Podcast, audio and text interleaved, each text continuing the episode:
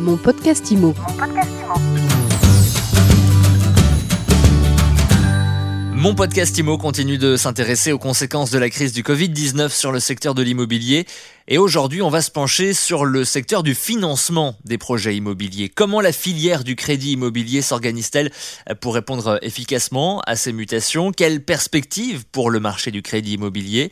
On, en parle avec euh, mon invité Sylvain Lefebvre, président de la centrale de financement. Bonjour. Bonjour. Vous avez euh, publié il y a quelques jours un baromètre à la centrale euh, du financement et l'un des enseignements de ce baromètre, c'est que la digitalisation des démarches d'emprunt s'accélère. C'est ce qui ressort de cette crise selon vous, Sylvain Lefebvre? Alors oui, très clairement, d'abord lié aux médias ont beaucoup parlé effectivement de cette crise qui a rendu euh, l'univers un peu anxiogène, bien évidemment. On avait déjà cette tendance un peu, mais en tout cas, ça a complètement accéléré la tendance de cette frange de clientèle et on ne peut pas aujourd'hui la sous-estimer, qui euh, consiste à dire que globalement, ils ont, ils veulent traiter leur prêt immobilier, ils ont toujours des intentions d'achat, euh, mais ils veulent garder des mesures barrières et on doit s'organiser autour de ça pour se dire, certes, on a des agences locales, donc vous pouvez toujours venir, euh, et finalement, on s'aperçoit que le, ménage emprunteur euh, français aujourd'hui se dit je suis ravi de savoir que j'ai une agence à côté parce que c'est concret,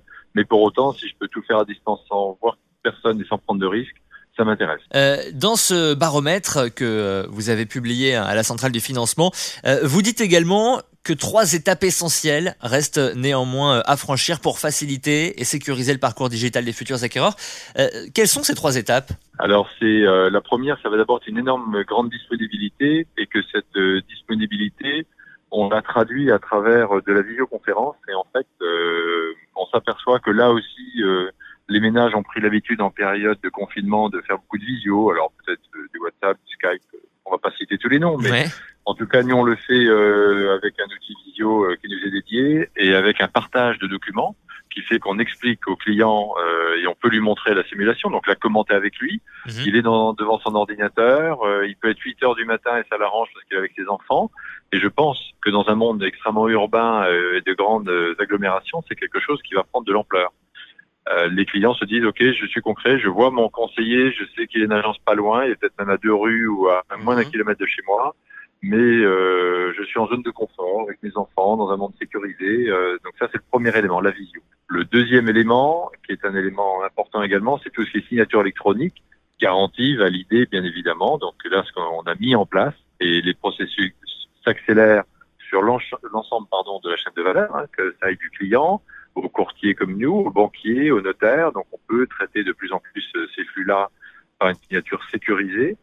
Euh, et puis le troisième élément, euh, on parle tous de la norme RGPD, de, de, des documents, du, du, du droit d'accès aux documents, du droit d'accès à l'oubli de ces documents et de la sécurisation. Donc c'est cette, cette norme-là RGPD associée à un cloud sécurisé qui fait que globalement on garantit aux clients qu'ils peuvent déposer des documents, euh, que nos partenaires bancaires peuvent télécharger et on commence à voir ces plateformes qui prennent de l'ampleur. Mais finalement, ces trois éléments, si je vous les résume, que ce soit visio, que ce soit signature électronique et euh, que ce soit cloud sécurisé, mhm. bah, ça traduit effectivement une avancée, euh, un bond en avant dans le futur qu'on aurait peut-être mis un peu plus de temps à mettre en place avant le Covid et qui fait que depuis, eh bien, on a pris des habitudes, certes parce que nous n'avions pas le choix.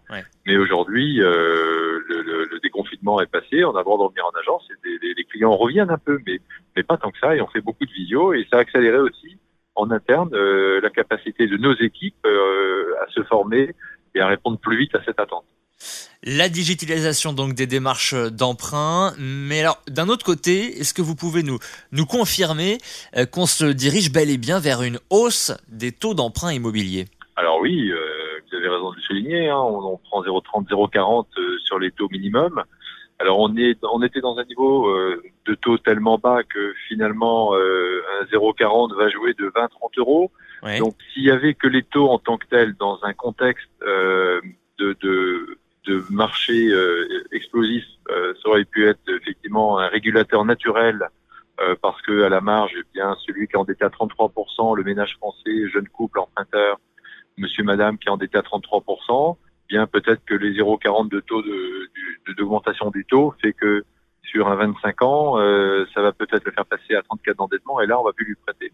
Et le danger c'est que ça, cumulé euh, avec le Haut Conseil de la stabilité financière, euh, qui rappelle que globalement ces normes restent toujours en vigueur et très en vigueur, et rappelle aux banques le devoir de, de, prudence, là on se dit que ces éléments vont pas nous aider. Donc la peur de, cette augmentation de taux cumulée aux gendarmes Conseil de la stabilité financière, les deux cumulés risquent de laisser peut-être sur le côté une certaine population de primo-accédants. Et le, le fond sous-jacent de tout ça est que globalement, si une frange de population de primo-accédants n'est plus sur le marché, eh bien ceux qui étaient déjà plus à l'aise, plus installés dans la vie socialement et qui voulaient vendre cette première accession de résidence principale qu'ils avaient faite, cette première acquisition, pardon, et la vendre pour en faire une autre, euh, eh bien non plus cette clientèle de primo-accédants pour acheter leur maison. Donc ça va forcément freiner le marché et on sait qu'un 0,30, 0,40 d'augmentation du taux avec un respect des normes strictes à 33%, euh, laisse peut-être plus de 10 000 euh,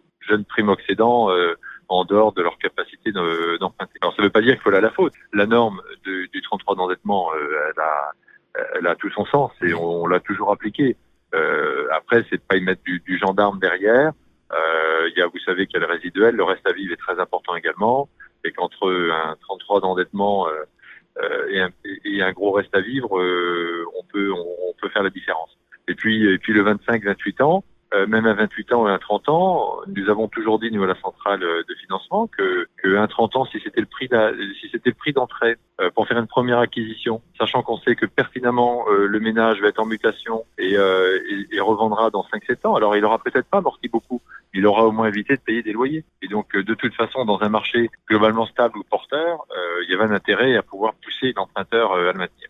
Et là, c'est plutôt une nouvelle euh, effectivement euh, qui va nous rendre extrêmement euh, observateurs sur le marché dans les mois qui viennent.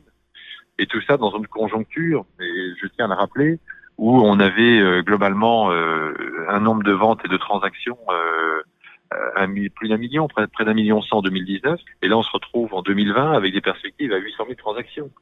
Donc moins de transactions, peut-être même 700 000. Alors les chiffres, je sais pas France le, le France le taux de du, du, nombre de transactions. Mais en tout cas, on voit bien effectivement qu'on va pas récupérer euh, les deux mois et que et qu'on sera peut-être entre 700 et 800 000 transactions. Et ces transactions-là, dans un contexte euh, donc moins de transactions dans un contexte où globalement les, les primo euh, les primo accédants seront moins présents, ben ça va sûrement contribuer ça va sûrement contribuer à nous fragiliser encore un peu plus le marché. Autre question, euh, à propos de la centrale de financement. Euh, alors déjà, est-ce que vous pouvez nous présenter la centrale de financement? Alors, nous sommes créés euh, il y a 7 ans maintenant. Oui. 190 agences et 900 euh, collaborateurs euh, répartis sur tout le territoire français. Mhm. On fait du courtage sous forme de prêt immobilier. et on s'est créé juste après la réglementation qui a fait que désormais le courtage et l'ensemble des collaborateurs qui travaillent doivent avoir un, une formation diplômante euh, et avoir un champ de connaissances plus important qu'auparavant. Euh, donc on fait partie de ces acteurs qui fait qu'aujourd'hui, eh bien le, le, marché du courtage, c'est globalement 40% de, de, la France de, des prêts immobiliers distribués en France. Sachant que l'année dernière, on était sur 260 milliards de distribution de crédit. Et voilà, l'ensemble des courtiers euh, pèse 40%. Dans un contexte là aussi euh, tendu, hein, fin 2019, euh, beaucoup de ventes, beaucoup de crédits distribués, beaucoup de retard dans la chaîne de traitement. Euh, mhm. nos partenaires bancaires avaient beaucoup de mal à donner euh, des réponses dans les temps. Euh, les notaires avaient du mal à signer. Et finalement, ce que l'on dit aujourd'hui, la position qu'on prend, c'est de dire que peut-être qu'un million cent de transactions, bah pour la France, c'est peut-être beaucoup dans un marché qui était peut-être pas organisé parce que le marché avait extrêmement grossi en peu de temps et que cette régulation liée au Covid-19 n'est forcément pas une bonne nouvelle, hein, pas du tout, mais ce sont pas du tout pardon mes propos, mais pour autant, euh, ça va peut-être permettre de retrouver de la fluidité dans le marché, euh, de réguler un prix entre un acheteur et un vendeur, puisqu'il y a une tension, il va y avoir moins de tension sur l'acquisition évidemment, donc les prix vont peut-être s'autoréguler un peu plus, euh, et, et, finalement, à travers tout ça, on a deux risques. Le risque France peut-être encore un peu plus forte à deux vitesses sur des prix qui resteraient extrêmement tendus sur des zones euh, très très urbaines et, euh, et, des prix qui chuteraient dans des zones plus lointaines encore, sauf parce qu'il y a ce mouvement du Covid-19 qui se révèle vrai sur le fond, à savoir je m'éloigne des grandes villes et j'achète quelque chose de, un peu plus loin, moins cher et j'ai ma maison et je fais du télétravail. Euh, première idée. Et la deuxième idée euh, que l'on défend, c'est très vigilant sur les prêts excédents comment les aider, notamment dans le neuf également. Les promoteurs sont acquis aussi. Et comment réussir à les financer, parce que c'est souvent une clientèle sur les constructeurs de maisons individuelles et, et, et, dans les appartements. On a besoin aussi de cette population pour fluidifier le marché et continuer à, faire, à avoir des intentions d'achat soutenues. Sylvain Lefebvre, président de la centrale de financement. Merci beaucoup d'avoir été avec nous aujourd'hui et bonne journée. Merci à vous, bonne journée. Mon podcast Imo. Mon podcast